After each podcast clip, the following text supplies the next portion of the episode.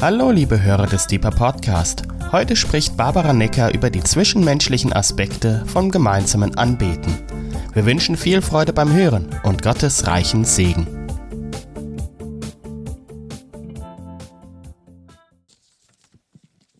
Genau. Ich möchte mit einer Geschichte beginnen heute Abend. Das ist eine fiktionale Geschichte, also die ist frei erfunden, nicht wirklich passiert, spielt in irgendeinem Land auf dieser Erde in so einer mittelgroßen Stadt. Und die Geschichte geht so, also es war einmal ein Lobpreisleiter. Der hatte eine Gebetsstunde und dann ging er so, ja, das war in so einem, so einem Raum, den haben die Gebetsraum genannt. Dann ging der Lobpreisleiter da rein, der hat Klavier gespielt und er hat sich richtig gefreut auf seine Gebetsstunde. Zum Klavier war auch gut, gut vorbereitet und irgendwie geistlich fit, gute Gebetszeit am Morgen gehabt, hat sich ans Klavier gesetzt und sein Team war auch fast vollzählig da. Die hat noch irgendwie eine Sängerin dabei gehabt und einen Gitarristen. Und dann haben sie angefangen. Dann hat er gemerkt, oh, eine Person fehlt ja noch. Naja, wir fangen trotzdem an. Hat er begonnen, dieses Lied zu singen. In deinem Namen ist Frieden, Jesus. In deinem Namen ist Frieden. Und hatte schon so halb die Augen zu. Auf einmal gibt es so ein bisschen Geräusch im Raum. Dann merkt er, oh, das fehlende Teammitglied kommt ja gerade noch rein hat sich so an den Platz gesetzt, äh, leider dann die Liederbücher fallen lassen. Das hat ein bisschen, bisschen, naja, äh, das mit dem Frieden so ein klein bisschen unterbrochen, aber äh, war nicht so schlimm. Hat der Lobpreisleiter weiter gesungen. Genau. Und dann äh, haben sie so eine richtig, sind sie richtig so in Gottes Gegenwart reingekommen. War eine ganz tolle Atmosphäre im Raum. Und irgendwann dachte der Lobpreisleiter so, jetzt sind ja noch, noch Gäste im Raum, ich lade die auch mal ein mitzubeten und hat gesagt, so jetzt machen wir mal so eine offene Gebetszeit. Also wer möchte, der kann einfach Gott jetzt seinen Dank bringen. Und ähm, dann fing so eine Schwester an zu beten, hat kurz Gott gedankt und dann da ein Bruder hat auch kurz Gott gedankt und dann fing so hinten in der Ecke jemand an und ähm, hat für irgendwas also nicht wirklich gedankt. Er hat irgendwie angefangen zu beten für seine, seine Großmutter, die schwer krank ist und dann für alle anderen Menschen, die er noch so kannte. Und der Lobpreisleiter war so ein klein bisschen irritiert, weil es war eigentlich gerade eine Dankzeit und nicht so ganz das Thema. Aber er dachte, okay, die Großmutter ist ja gut für sie zu beten und der Bruder hat so immer weiter gebetet und noch weiter gebetet und noch weiter gebetet und der Lobpreisleiter wurde langsam etwas nervös. Aber irgendwann hat er dann doch Amen gesagt und dann ja, konnten sie weiter singen. Und äh, der Lobpreisleiter hat so dieses Lied angestimmt, ja, ich liebe dich, Herr, keiner ist wie du. Und dann diese schöne Zeile, lass mich, Herr, ein Wohlklang sein. Und da hat er auf einmal gemerkt, oh, da ist so eine Stelle, ist ja ein kurzes Lied, ihr kennt das, denke ich alle. Eine Stelle hat immer der Gitarrist einen anderen Akkord gespielt als er. Und dann kamen sie wieder an diese Stelle und er dachte so, hm, vielleicht hat er es gemerkt, dass ich den Akkord spiele. Ich meine, ich leite ja hat er irgendwie nicht gemerkt, hat er wieder einen anderen Akkord gespielt. Dann war der Lobpreisleiter so am Überlegen, soll ich jetzt dem seinen Akkord spielen oder meinen oder wie mache ich das? Und dann kurzerhand beschlossen, ich wechsle vielleicht doch lieber das Lied, das, äh, sonst bin ich ja abgelenkt. Naja, dann ist er zum nächsten Lied gegangen und hat dann Gott sei Dank gemerkt, jetzt klappt es ganz wunderbar mit dem Gitarristen und sie haben dann noch eine richtig super tolle Lobpreiszeit weiterhin gehabt. Genau, und wenn sie nicht gestorben sind, dann machen sie immer noch Lobpreis und der Lobpreisleiter leitet da immer noch weiter. Genau, das war jetzt so ein kleines modernes Märchen zum Anfang, völlig frei erfunden. Ähm, genau, es gibt vielleicht ein paar Ähnlichkeiten mit der Realität. Ähm, also mir geht es so im, im Gebetshaus in Freiburg, wir haben wirklich ganz tolle Zeiten, ganz tolle Fürbittezeiten, auch ganz tolle Lobpreiszeiten zusammen. Wir erleben viel Einheit. Irgendwie, ich erlebe das auch oft, dass Leute irgendwie genau das beten, was ich auch beten wollte. Und ich denke, woher weiß der jetzt, dass ich das auch gerade beten wollte, solche Sachen. Wir haben intensive Zeiten in Gottes Gegenwart und das ist super. Und ich muss aber bekennen, ab und zu kommt es vor, dass so, so kleine zwischenmenschliche Dinge mich irgendwie so ein bisschen ablenken oder irritieren. Und ja, also nichts Schlimmes, aber so ein, so ein klein bisschen. Und äh, ich, deshalb möchte ich dazu einladen, dass wir heute mal über den zwischenmenschlichen Aspekt von gemeinsamen Beten nachdenken. Also insbesondere Anbetung, aber auch anderes Gebet. Ähm, genau. Und es ist so, gerade wir im, im Gebetshaus Freiburg haben so sehr stark den Fokus auf Gott auch gerade im Gebetsraum, das ist uns wirklich wichtig, dass wir sagen, Jesus soll im Zentrum sein. Wir äh, quatschen auch nicht miteinander und, und äh, gucken uns nicht dauernd an und so weiter. Und der Fokus ist klar auf Gott und es ist gut so, das finde ich auch super. Aber die Mitbeter sind auch noch da und es ist auch gut so.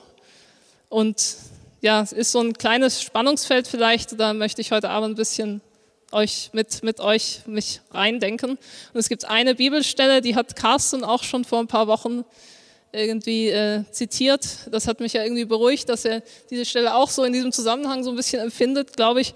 Ähm, diese Bibelstelle steht in 1. Johannes 4,20. Das ist die zentrale Bibelstelle für diesen Abend. Könnt ihr gerne mit aufschlagen, wenn ihr möchtet. 1. Johannes 4,20. Da steht, wenn jemand sagt, ich liebe Gott und hasst seinen Bruder, ist er ein Lügner. Denn wer seinen Bruder nicht liebt, den er gesehen hat, kann nicht Gott lieben, den er nicht gesehen hat. Und mir ist durchaus klar, dass Johannes hier nicht explizit über die Gebetshausbewegung spricht. Die gab es da nämlich noch nicht, als er das geschrieben hat.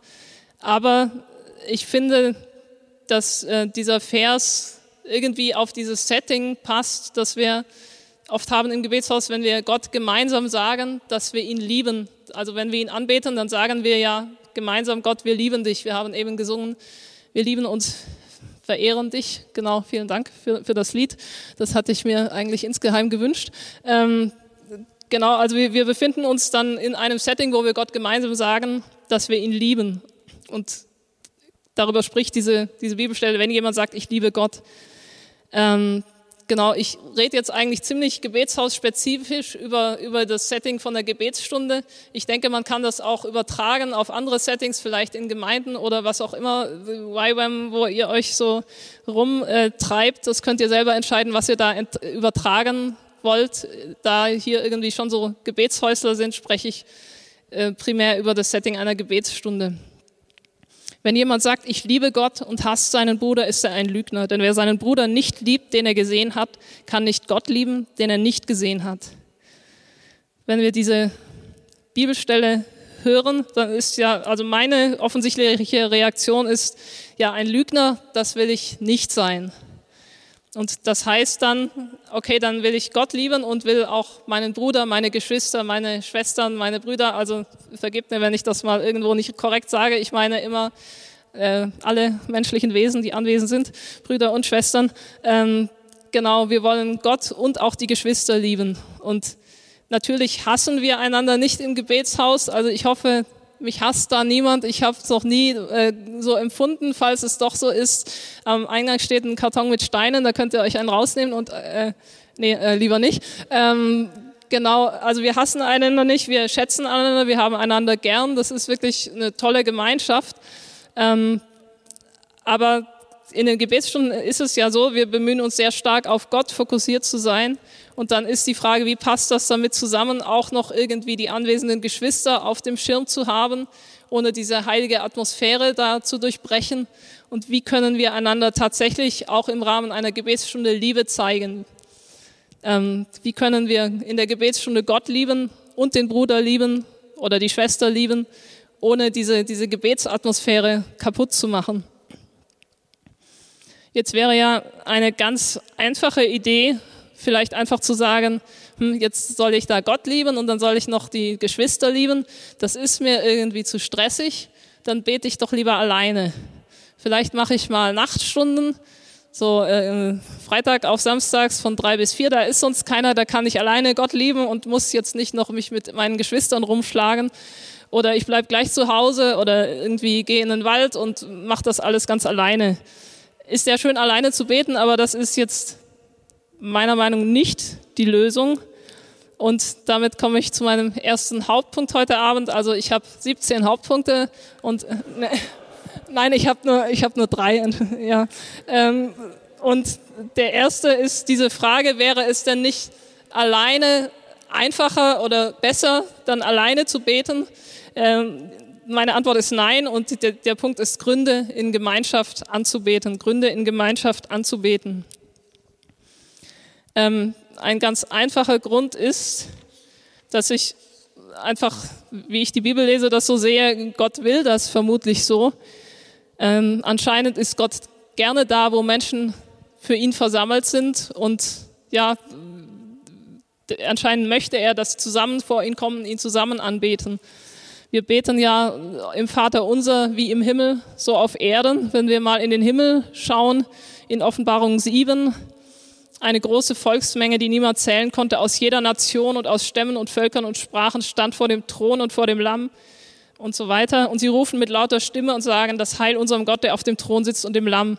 Da ist eine große Menge, die gemeinsam Gott anbeten. Da ist nicht so die Rede davon, dass da so Einzelzimmer sind, schalldicht isoliert, falls jemand schief singt und dann singt da jeder vor sich hin, sondern die sind irgendwie alle zusammen.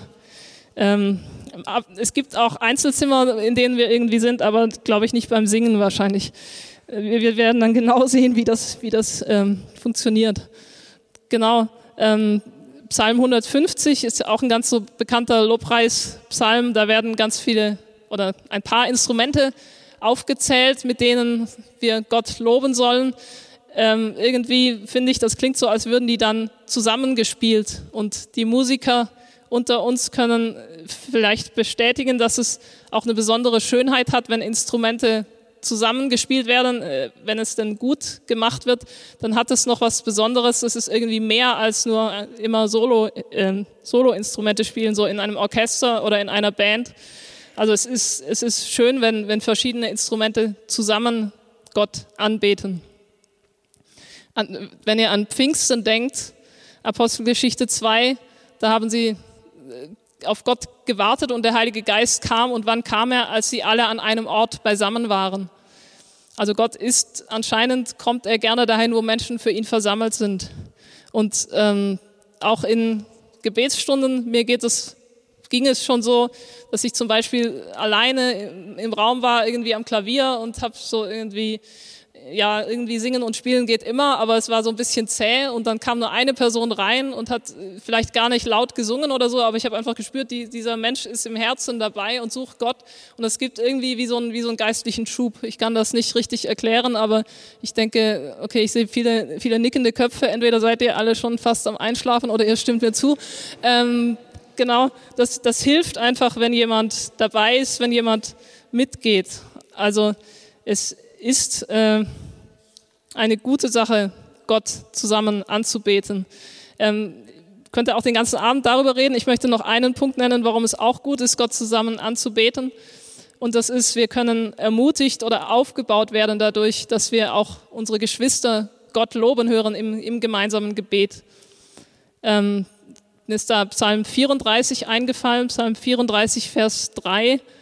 Ich lese das ausnahmsweise, die, die Luther-Übersetzung heißt es, meine Seele soll sich rühmen des Herrn, dass es die Elenden hören und sich freuen.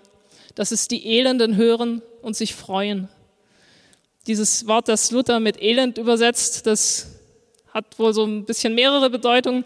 Äh, Elberfelder hat die Sanftmütigen, gute Nachricht, hat die Unterdrückten, neues Leben hat die Mutlosen. Also es kann wohl wirklich auch Menschen betreffen, denen es irgendwie schlecht geht und die hören das, dass der andere den Herrn rühmt und ihre Seele oder, und sie freuen sich. Also sie werden ermutigt, sie werden aufgebaut.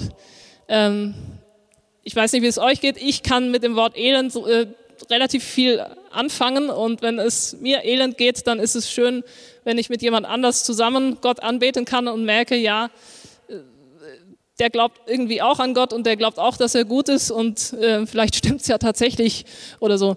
Ähm, das, das kann wirklich ermutigend sein. Und auch äh, wenn wir gemeinsam Gott anbeten, so auch wenn wir uns vielleicht ein bisschen kennen und wir wissen, ja, das sind alle diese hochgeistlichen Menschen, aber eigentlich sind die doch ganz normal und die gehen auch arbeiten und die putzen sich die Zähne und die waschen Wäsche und die müssen essen und schlafen und so weiter.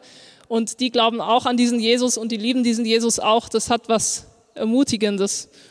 So zu wissen, ja, die beten ihn auch an mich persönlich in Gebetsstunden ermutigt es häufig auch, wenn, wenn so die Generation Ü70 anwesend ist.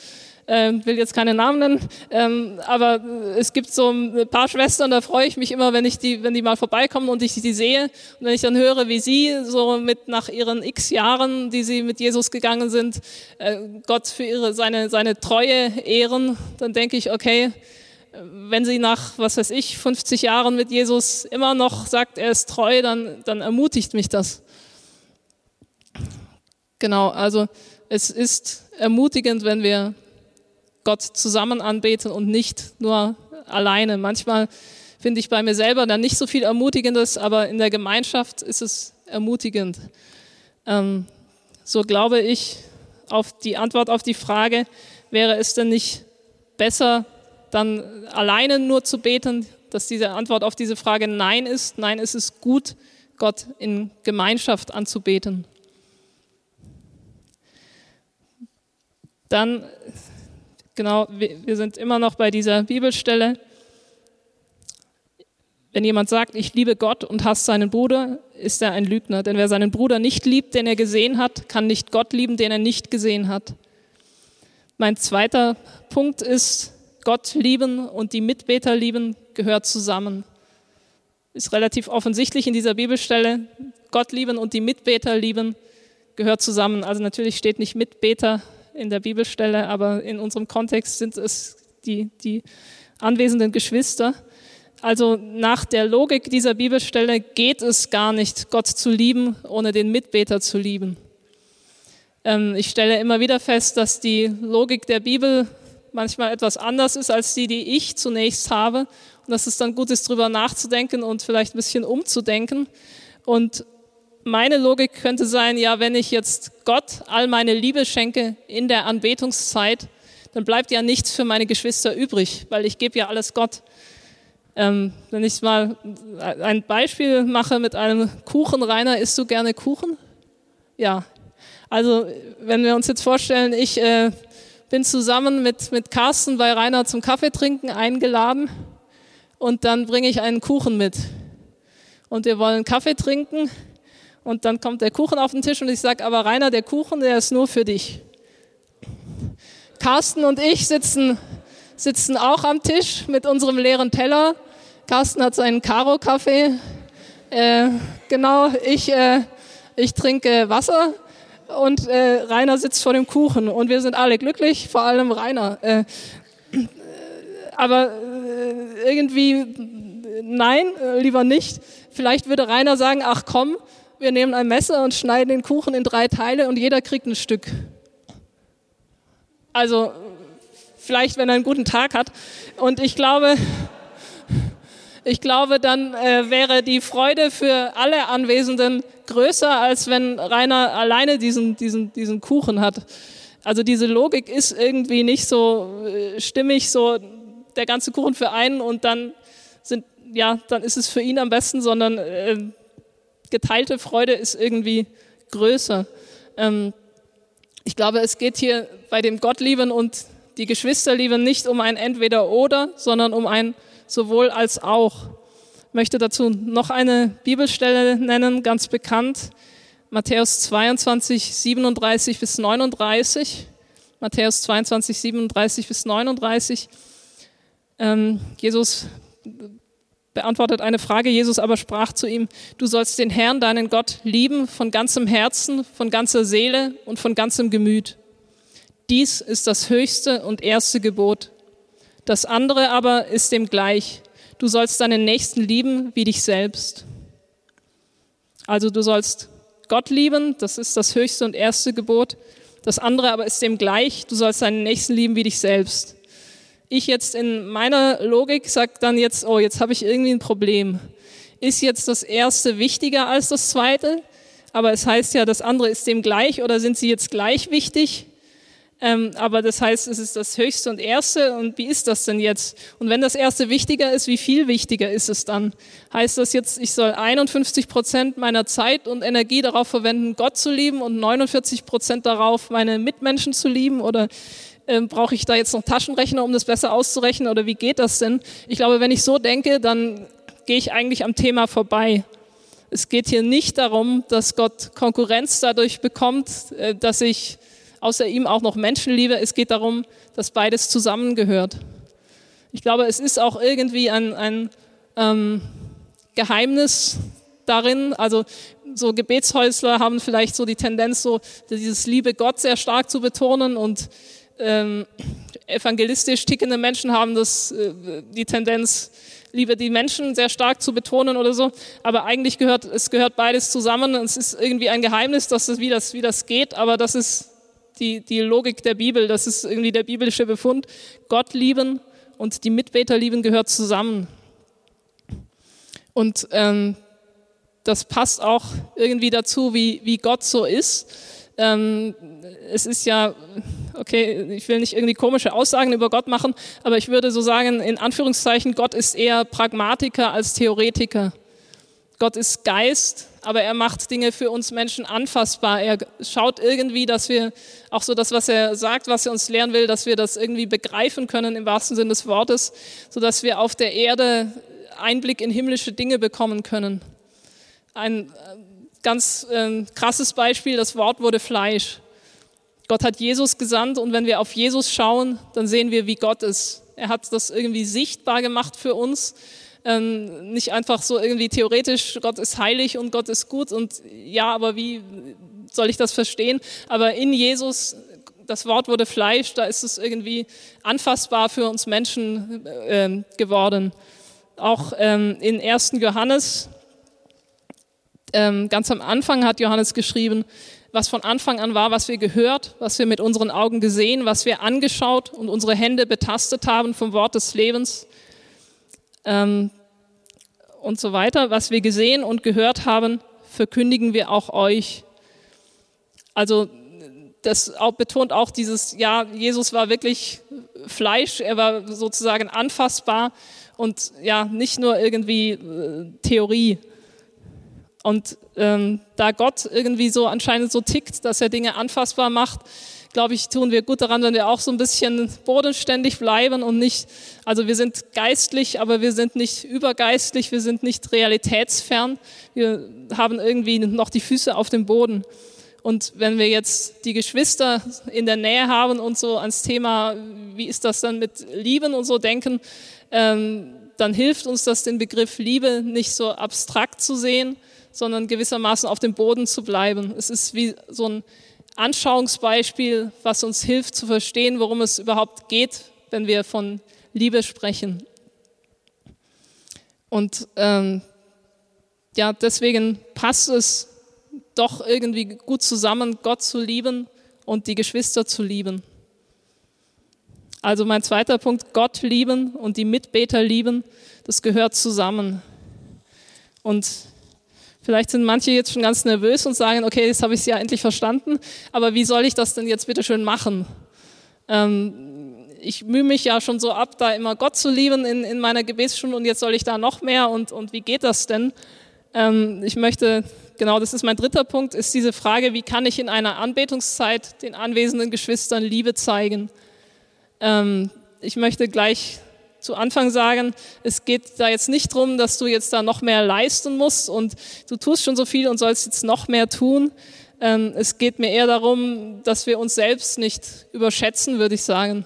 Es geht mir auch nicht darum, so bestimmte Sachen zu sagen. Also du musst immer mit dem Augenzwinkern, wenn Daniel in den Gebetsraum kommt, oder du musst immer diese Formulierung verwenden oder immer explizit am Anfang der Gebetsstunde sagen, ihr seid alle ganz herzlich willkommen oder irgendwie sowas. Äh, das, äh, das ist zu platt. Aber äh, ich lade euch ein, dass wir einfach gemeinsam mal drüber nachdenken und dass du vielleicht so auch deinen eigenen Weg findest, das irgendwie ähm, anzuwenden oder, oder umzusetzen, äh, einen Weg, der, der für dich authentisch ist. Genau, ich, wenn jemand sagt, ich liebe Gott und hasst seinen Bruder, ist er ein Lügner. Ähm, Johannes spricht hier von lieben und er spricht von hassen. Er spricht nicht von irgendwas dazwischen. Das ist ziemlich krass formuliert und ich habe schon vorhin gesagt, also ich sage das nochmal, damit auch bitte es niemand falsch versteht, ich, wir hassen einander nicht im, im Gebetshaus, mindestens merke ich nichts davon. Und äh, dieses Wort äh, möchte ich den, für den Gebetshauskontext irgendwie vermeiden. Ich erlebe da einen sehr wertschätzenden Umgang der Geschwister miteinander und ich unterstelle einfach, wir haben uns grundsätzlich lieb Aber äh, ein kleines Bekenntnis, es gibt tatsächlich Situationen, wo ich merke, dass ich nicht immer ganz liebevoll bin. Manchmal ist das auch nur in meinen Gedanken oder so in mir innen drin. Vielleicht äh, merken es die anderen, hoffentlich merken es die nicht. Aber manchmal bin ich irgendwie ungeduldig mit jemand oder manchmal habe ich so ein bisschen richtende Gedanken oder ähm, manchmal bin ich auch neidisch auf jemand oder all solche Sachen. Und das ist nicht so wirklich unbedingt Liebe, würde ich sagen. Ähm, und daher frage ich mich, okay, wie kann ich mich aktiv entscheiden, so eine liebevolle Haltung in meinem Herzen zu haben, auch für meine Mitbeter im Raum. Äh, wie kann ich ihnen vielleicht aktiv irgendwie Liebe zeigen, ohne dass das jetzt von Gott ablenkt? Wie, wie ist das? Wie kann ich in einer Anbetungszeit, in einer Gebetsstunde den anwesenden Geschwistern Liebe zeigen? Um diese Frage zu beantworten, da muss ich ja erstmal überhaupt wissen, was tue ich denn, wenn ich eine Person liebe? Wie sieht das denn aus? Also, okay, Blumen kaufen oder so, das, ich kann ja nicht jetzt immer zehn Blumensträuße kaufen in die Gebetsstunde. Nee, nee schlechte Idee. Äh, ist auch irgendwie äh, so konkret, äh, will ich ja auch nicht sein. Ähm, und ich will auch nicht, es gibt äh, x tausend äh, Bibelstellen über Liebe. Ich will die jetzt nicht alle zerpflücken und das ist, glaube ich, wird sonst auch theologisch komisch. Ähm, ich habe mal ähm, überlegt, uns äh, so drei Punkte rausgesucht, ähm, die ich so ein bisschen allgemeingültig finde und habe gedacht, okay, Gott liebt ja uns Menschen, das wissen wir. Also wenn ich wissen will, wie man jemand liebt, dann schaue ich doch mal, wie Gott mit den Menschen umgeht, weil das ist irgendwie, Gott ist das beste Beispiel für Liebe. Gott ist die Liebe selbst. Und ähm, genau, es gibt da bestimmt auch viele Punkte. Ich habe mal drei rausgesucht, die, wie ich finde, eine gewisse Relevanz für unseren Gebetsstundenkontext hier haben. Und zwar ähm, Punkt A wäre, Gott schätzt es, mit uns zusammen zu sein. Gott schätzt es, mit uns zusammen zu sein. Gott hat grundsätzlich schon mal die Menschen geschaffen. Also wenn er nicht wollte, dass, dass wir da sind, dann hätte er Adam und Eva nicht geschaffen. Ähm, Gott hat sich dann später ein Volk erwählt, bei dem er wohnen wollte. Wir lesen in 2. Mose 25,8, dass Gott zu Mose sagt, ähm, so auf dem Berg nach der Bundesschließung am Sinai, und sie sollen mir ein Heiligtum machen, damit ich in ihrer Mitte wohne. Und sie sollen mir ein Heiligtum machen, damit ich in ihrer Mitte wohne. Das ist so ein Gedanke, den wir hier auch immer mal ganz gerne bewegen. Gott wollte beim Volk Israel, bei seinem Volk wohnen. Er hat irgendwie die, die Gemeinschaft gesucht. Er wollte mit ihnen sein. Und ähm, jetzt, also einiges dazwischen passiert, jetzt wohnt er durch seinen Heiligen Geist in denen, die zu ihm gehören. Johannes 14, 23. Jesus antwortete und sprach zu ihm, wenn jemand mich liebt, so wird er mein Wort halten und mein Vater wird ihn lieben und wir werden zu ihm kommen und Wohnung bei ihm machen. Also Gott sucht wieder irgendwie die Gemeinschaft, er will da sein, er will in uns wohnen, er will mit uns zusammen sein. Er will uns nah sein und er will auch, dass wir ihm nah sind. Und Gott schätzt unsere Anwesenheit vor ihm. Ich glaube, das ist ein Ausdruck seiner Liebe zu uns Menschen. Gott schätzt es, mit uns zusammen zu sein. Ein weiterer äh, Punkt, Punkt B, Gott traut uns etwas zu. Wenn wir wieder ganz an den Anfang denken, an die Schöpfung, ähm, da hat Gott einen Auftrag den Menschen gegeben in 1. Mose 1, 28. Gott segnete sie und Gott sprach zu ihnen, seid fruchtbar und vermehrt euch und füllt die Erde und macht sie euch untertan und herrscht über die Fische des Meeres und über die Vögel des Himmels und über alle Tiere, die sich auf der Erde regen. Also füllt die Erde, macht sie euch untertan, das macht sie euch untertan, das ist eine ziemlich große Aufgabe. Ich glaube, Gott würde nicht jemand einen Auftrag geben, wenn er der Person nicht irgendwie was zutraut. Gott traut den Menschen etwas zu, ganz von Anfang an. Wir kennen hoffentlich alle auch dieses Gleichnis, wo Gott, äh, das Jesus erzählt, ähm, wo Menschen so Talente unterschiedlich viele anvertraut werden. Es ist wie bei einem Menschen, der außer Landes reiste, seinen eigenen Knechte rief und ihnen seine Habe übergab. Und einem gab er fünf Talente, einem anderen zwei, einem anderen eins, einem jeden nach seiner eigenen Fähigkeit. Einem jeden nach seiner eigenen Fähigkeit. Also er hat das irgendwie abgeschätzt, wer kann mit wie viel umgehen und hat äh, diesen Menschen Dinge anvertraut. Er hat ihnen zugetraut, dass sie damit umgehen können, dass sie daraus etwas Gutes machen können. Gott traut den Menschen etwas zu. Wir ähm, wissen, dass Jesus, bevor er in den Himmel gefahren ist, auch nochmal einen Auftrag gegeben hat seinen Jüngern, geht nun hin und macht alle Nationen zu Jüngern und tauft sie auf den Namen des Vaters und des Sohnes und des Heiligen Geistes und lehrt sie, alles zu bewahren, was ich euch geboten habe. Das ist ein Riesenauftrag und Jesus würde das nicht sagen, wenn er nicht glauben würde, dass ähm, seine Leute da irgendwie dann auch was damit anfangen können. Gott traut uns etwas zu. Ich glaube, dass das auch ein Ausdruck seiner Liebe zu uns ist. Noch einen Punkt, Punkt C. Gott gibt uns Raum. Gott hat Adam und Eva gleich am Anfang Raum zum Leben gegeben. Er hat sie so in diesen Garten gesetzt. Das war ein, ein, ein schöner Ort. Er hat ihnen einen guten Lebensraum gegeben. Gott hat, als er sein Volk erwählt hatte, er hat seinem Volk Land zugeteilt, ein gutes Land. Und er gibt auch individuell seinen Leuten Raum. Auch im Neuen Testament ist dieser Gedanke da. Jetzt ähm, kommt doch das Einzelzimmer im Himmel in Johannes 14,2. Im Hause meines Vaters sind viele Wohnungen. Wenn es nicht so wäre, würde ich euch gesagt haben, ich gehe hin, euch eine Stätte zu bereiten. Also wir haben alle irgendwie einen, einen Ort im Himmel, einen Raum, wo wir ja, wo wir willkommen sind, der, ein Raum, der uns gehört. Gott gibt seinen Leuten Raum. Ähm, Gott gibt ihm, ihnen Raum in seiner Nähe. Gott gibt ihnen Raum zum Leben, Raum zum Sein, Raum zum sich entfalten. Ähm, Psalm 18, Vers 20. Und er führte mich heraus ins Weite. Er befreite mich, weil er Gefallen an mir hatte. Diese, diese Weite, also Gott ist nicht so, dass er seine Leute so auf irgendwie eng engen Ort zusammenfärcht, er gibt Raum. Gott gibt den Menschen Raum. Und ich glaube, dass diese drei Dinge eben irgendwie Ausdruck von, von Liebe sind, dass man das auch übertragen kann äh, darauf, äh, wie wenn ich jetzt einem Menschen Liebe zeigen möchte. Also Gott schätzt es, mit uns zusammen zu sein. Gott traut uns etwas zu und Gott gibt uns Raum. Jetzt die Frage, was heißt das nun für die Bruderliebe in einer Gebetsstunde? Wie sieht Geschwisterliebe in einer Gebetsstunde praktisch aus? Ähm, da möchte ich diese drei Punkte jetzt ein bisschen drauf übertragen.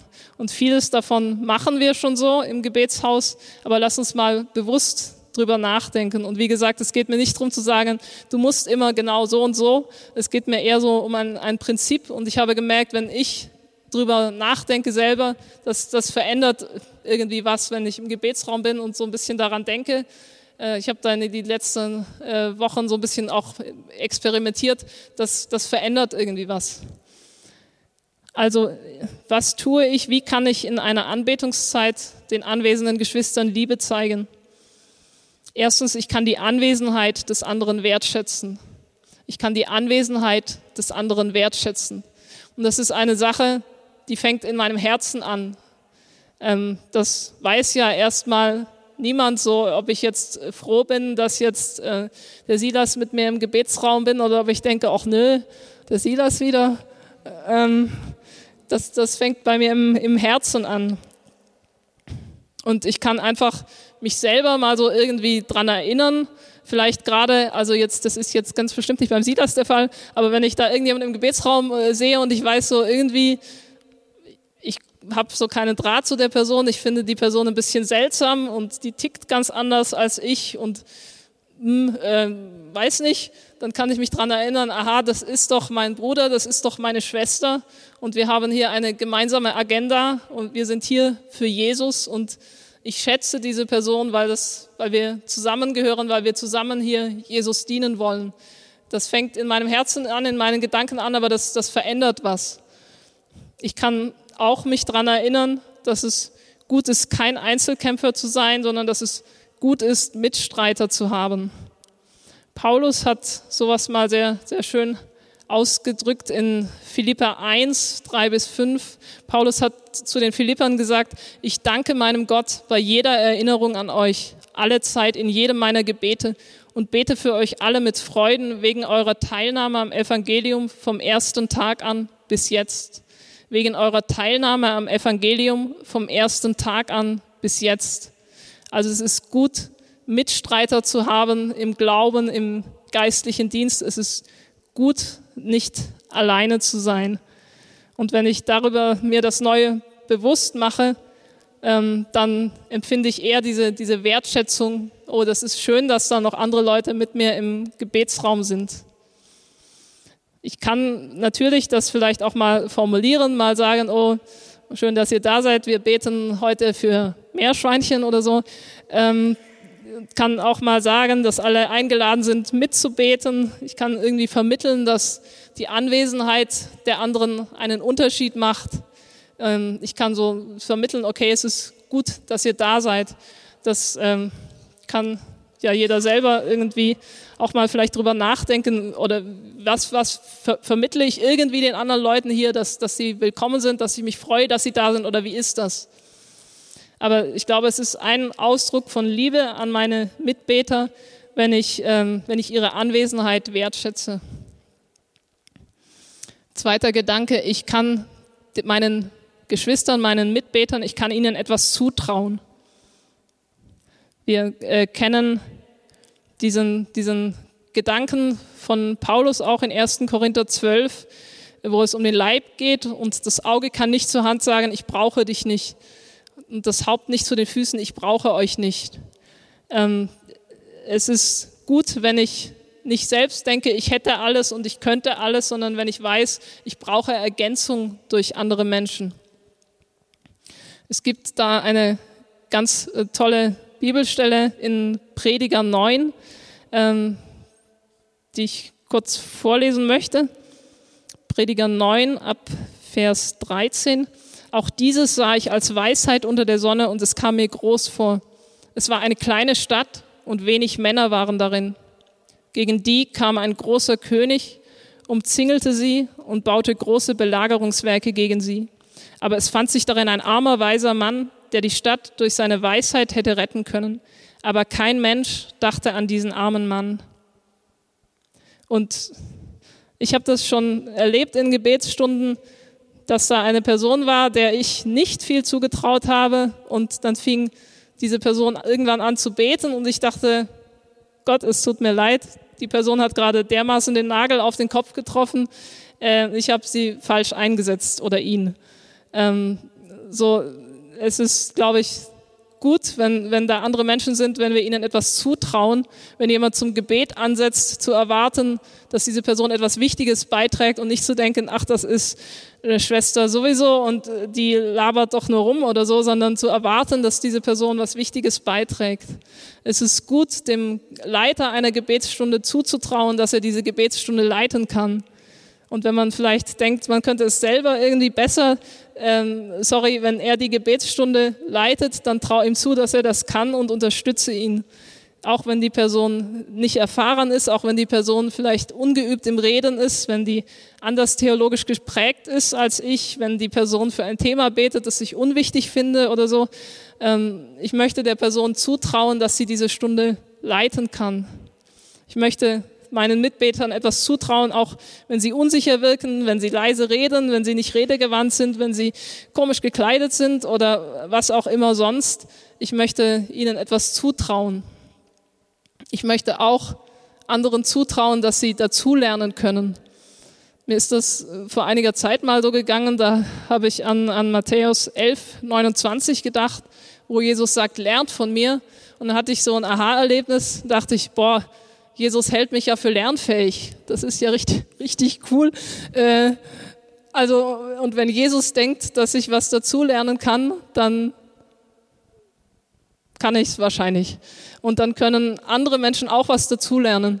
Ähm, ich muss gestehen, ich war schon mal schockiert, äh, so unter Christen, ne, wo ich dachte, Ähm, es ging um irgendeinen Bruder, der irgendwas nicht gut gemacht hat und war halt, ja, der ist halt und der kann halt nicht und so. Und irgendwie dachte ich so, Leute, wir glauben, dass, äh, dass Jesus Tote auferwecken kann. Da können wir doch vielleicht glauben, dass Bruder Otto irgendwie lernen kann, das und das zu tun. Also ich ähm, möchte auch ja einfach anregen, da mal drüber nachzudenken. So äh, zum Beispiel auch angenommen, ich habe äh, letzten Monat sehr schief gesungen. Vielleicht werde ich übernächsten Monat nicht mehr so schief singen oder so. Ich glaube tatsächlich, dass Menschen lernfähig sind, äh, besonders wenn sie beten und, und Jesus dienen und dass er da auch hilft. Und so lasst uns dem anderen auch zutrauen, dass er dazulernen kann. Lasst uns einander etwas zutrauen, auch ein Ausdruck von Liebe in einer Gebetsstunde. Dritter Punkt, wir können einander Raum geben. Wir können einander Raum geben. Im Gebet geht es ja viel um Worte auch. Das heißt, wenn es um Raum geht, geht es auch ein bisschen darum, wer spricht wann, wie lange. Ähm, Sprüche, 27, äh, Sprüche 17, 27a, wer seine Worte zügelt, besitzt Erkenntnis. Wer seine Worte zügelt, besitzt Erkenntnis. Im Setting einer Gebetsstunde bekommen andere dadurch Raum, wenn ich meine Worte zügle. Zum Beispiel in der Fürbitte, ich, ich leite samstags eine Fürbittestunde für afrikanische Länder. Ihr seid alle eingeladen. Ähm, das ist cool. Ähm, und ich habe dann meistens irgendwas vorbereitet und dann habe ich so, wir beten zum Beispiel für Eritrea und ich habe so im Kopf, okay, wir können für die Christen dort beten, wir können für die Regierung dort beten, wir können beten, weil ich weiß nicht, gerade noch irgendwas ist. Aber wenn ich selbst anfange zu beten, ich bete einen Punkt und nicht alle 17, die ich im Kopf habe, weil ich auch den anderen Raum geben möchte. Und wenn die dann die 16 anderen Punkte nicht beten, kann ich das später noch tun, aber ich kann Raum lassen, damit andere zu Wort kommen können. Gerade an die, an die Musiker, an die Sänger, äh, Pausen sind das Wichtigste an der Musik. Also man kann auch mal eine Pause machen, dann kann jemand anders was reinsingen. Man kann als Instrumentalist mal nicht spielen, das ist musikalisch manchmal sehr wirkungsvoll. Man kann mal weniger spielen.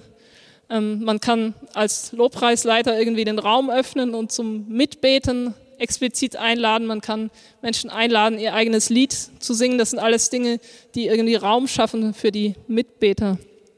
Ich kann mir immer wieder bewusst machen, die Stimme jedes Anwesenden ist wichtig. Ich kann inhaltlich und auch musikalisch zuhören. Gott hat ja in seiner Weisheit uns zwei Ohren gegeben und nur einen Mund. Ich bin ziemlich froh, dass es nicht andersrum ist. Ähm, genau, also zuhören ist auch, das schafft auch irgendwie Einheit im Gebet. Wenn ich nicht zuhöre, was der andere bete, dann bin ich nicht mit ihm eins. Wie soll das denn gehen? Ich kann zuhören, ich kann auf Ideen des anderen eingehen. Ich kann irgendwie aufpassen, dass ich andere nicht überfahre, auch so in Bezug auf Lautstärke oder so. Ähm, genau. Ich kann als, als Leiter der Stunde, als Lobpreisleiter, als Stundenleiter das berücksichtigen, was Jesus gesagt hat, der Größte unter euch soll euer Dienend sein, irgendwie dienend zu leiten, so dass andere gut mitbeten können. Ähm, zur Not mal vielleicht auch eingreifen, wenn eine Person zu viel Raum einnimmt. Das ist jetzt in der Praxis, was ich kenne, sehr, sehr, sehr, sehr selten der Fall, aber könnte vielleicht mal sein. Aber ansonsten ähm, irgendwie eine Struktur vorgeben, ein bisschen, die, die Raum lässt, damit andere gut reinkommen. Auch ähm, was auch hilfreich ist, um anderen Raum zu geben, ist irgendwie eine gewisse Klarheit in der Leitung. Einfach zu sagen, wir beten jetzt mal für die ganze Welt, das ist dann ein bisschen unspezifisch. Da fällt es mir persönlich dann schwer, drauf einzusteigen. Ähm, wenn ich sage, wir beten jetzt für die Regierung von Eritrea, dann ist das, mir, mir fällt da eher was ein. Also Unsicherheit ist irgendwie irritierend, klar zu leiten, ist auch hilfreich auch wenn ich eine Gebetsstunde unterstützen, kann ich irgendwie gucken, dass ich beim Thema bleibe, dass ich diesen Raum, den der Leiter so ein bisschen steckt, dass ich den mit entfalte und dass ich auch wieder anderen Raum lasse. Ich glaube, dass es auch ein Ausdruck von Liebe meinen Geschwistern gegenüber ist, in einer Gebetsstunde ihnen Raum zu geben. Ähm, so, der Kampf mit der Zeit läuft einigermaßen gut. Ähm, Genau, ich komme langsam zum Schluss. Jetzt kommen nur noch die verbleibenden 15 Punkte. Ähm, genau, ich möchte noch mal ganz kurz so von oben drauf gucken auf das, was ich gesagt habe. Also ähm, Punkt eins: Es ist gut, gemeinsam zu beten und anzubeten. Es ist gut, gemeinsam zu beten und anzubeten. Punkt zwei: Gott und die Mitbeter zu lieben, das gehört zusammen. Und Punkt drei: Ich kann meinen Mitbetern Liebe zeigen, indem ich ihre Anwesenheit wertschätze. Ich kann es tun, indem ich ihnen etwas zutraue. Und ich kann es tun, indem ich ihnen Raum gebe. Ich möchte zum Abschluss noch ein kleines Beispiel geben. Ähm, und zwar, ich sehe, Matthias ist da. Genau, äh, sorry, ich nehme Michi und dich jetzt als Beispiel. Genau, es gibt ein Ehepaar, das ich richtig schätze. Das sind Michaela und, und Matthias, beides Kollegen im, im Gebetshaus. Und genau, ich mag sie beide richtig gerne und die haben was drauf und das ist cool. Und ich habe Gebetsstunden mit beiden, die sind richtig gut. Und ich schätze sie. Und die haben Kinder, und zwar drei. Genau. Und manchmal sind die auch schon im Gebetshaus gewesen und ich kenne die Kinder nicht so richtig. Aber wenn ich die Kinder sehe, dann weiß ich, oh, das sind die Kinder von Michi und Matthias. Und Michi und Matthias finde ich cool und dann will ich irgendwie auch nett zu den Kindern sein. Also irgendwie sind die mir sympathisch und ich versuche dann immer ein bisschen Quatsch mit ihnen zu machen oder irgendwas. Und ähm, einfach, weil ich die Eltern schätze, habe ich Sympathie für die Kinder und ich mag sie auch irgendwie, auch wenn ich sie gar nicht so richtig kenne. Und ähm, ein Bibelvers noch, Johannes 5, Vers 1 äh, Quatsch, 1. Johannes 5, Vers 1. 1. Johannes 5, Vers 1. Da steht irgendwie so ein bisschen das drin, was ich gerade in dem Beispiel mit, mit Matthias und Michi und ihren Kindern beschrieben habe. Jeder, der glaubt, dass Jesus der Christus ist, ist aus Gott geboren. Und jetzt jeder, der den liebt, der geboren hat, liebt den, der aus ihm geboren ist. Bisschen kompliziert ausgedrückt. Jeder, der den liebt, der geboren hat, liebt den, der aus ihm geboren ist. Also wer die Eltern liebt, liebt die Kinder. Und so soll es sein, auch in unseren Gebetsstunden. So ist es, glaube ich, auch. Aber es ist einfach, glaube ich, gut, auch mal irgendwie drüber nachzudenken. Auch dieses Thema, okay, wir sind sehr stark auf Gott fokussiert, aber die Mitbeter sind noch da. Wie ist das? Lasst uns vielleicht diesen Gedanken einfach mit reinnehmen in unsere Gebetsstunden. Ich habe gemerkt, bei mir verändert es irgendwie ein bisschen was, wenn ich darüber nachdenke. Jeder, der den liebt, der geboren hat, liebt den, der aus ihm geboren ist. Und wir werden zum Abschluss nochmal ein Lied singen. Und jetzt ist natürlich hier so, ist gefühlt dieses Setting Großveranstaltung. Da betet jetzt nicht jeder mal zwischen rein. Aber lasst uns dieses Lied nehmen, äh, nicht einfach als wir singen noch ein Lied, sondern wir haben noch eine Mini-Anbetungszeit. Und ich lade euch ein, während dieser Mini-Anbetungszeit euch einfach mal bewusst zu machen, okay, ich bin hier und ich bete Gott an, den ich liebe, zusammen mit meinen Geschwistern, die ich liebe. Also meinen Geschwistern, deren Anwesenheit ich schätze, deren Stimme auch wichtig ist und die hier genau wie ich auch einen Platz haben. Ich möchte dich auch einladen, dass du diesen Gedanken mal mitnimmst in deine Gebetsstunden oder wohin auch immer. Dieser Gedanke, ich bin hier und bete Gott an, den ich liebe, zusammen mit meinen Geschwistern, die ich liebe. Amen.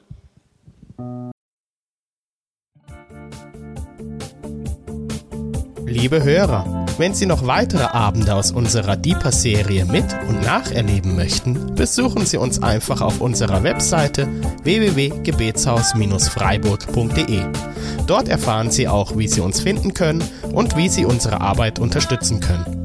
Wir hoffen, Sie hatten viel Freude beim Hören und wünschen Ihnen noch Gottes reichen Segen. Ich reise, ich bin auf der Reise mit dir auf der Reise zu deinem Licht. Jesus, du bist mein Weg, mein einziges Ziel. Du bist mein Licht. Ich will tiefer, weiter, höher, schneller, intensiver, klarer.